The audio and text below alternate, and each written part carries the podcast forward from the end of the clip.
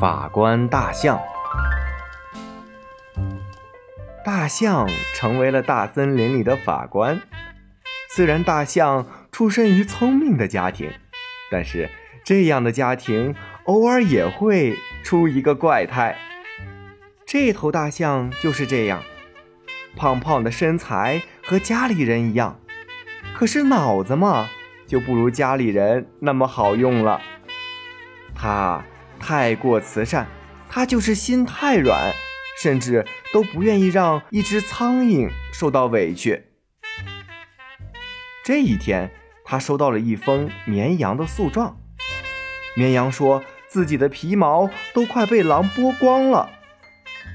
大象非常的恼火，他叫来了狼，训斥道：“流氓，你们怎么能犯下这样的罪行？谁允许你们抢劫的？”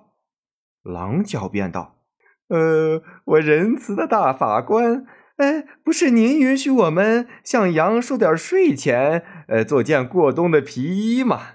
这些蠢羊就知道咩咩的乱叫，每只羊只用给我一张羊皮，呃，他们居然还不愿意给。”呃，言之有理，呃，言之有理。”大象说道：“呃，你们听着。”呃，我做事儿呢，呃，非常的公平。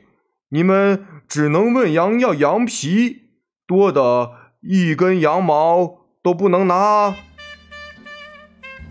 唉，小朋友们，该怎么说呢？仁慈的人做事情，如果缺乏智慧，那么即便是出于善意，也会把事情弄糟的。